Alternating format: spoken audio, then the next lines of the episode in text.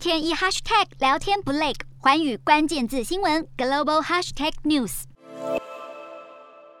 英国首相强生二十一号宣布政府的与病毒共存规划。强生强调，疫情不会突然消失。不过，经过全国上下两年努力，如今防疫应由政府限制干预，迈向诉诸个人责任感，在不丧失自由、维持紧急应变能力的前提下，保护自己和他人。不过，强生指出，在四月一号以前，也就是冬天结束前，确诊民众最好还是待在家，不要轻易外出。但在那之后，政府将鼓励民众自我约束，就算有症状，也是用对待流行感冒的态度。而同样提倡与病毒共共存的还有越南，不过单日通报新增确诊数从农历年后却是不断攀升，因此民众做快筛 PCR 的次数也跟着增加。但越南却在疫情期间爆发许多趁意打劫的贪腐案，因此官方公告最新的筛检公定价，换算下来，快筛不得超过大约新台币九十五元，PCR 筛检费上限为六百一十三元。这项规定即日生效，希望可以减轻民众经济负担。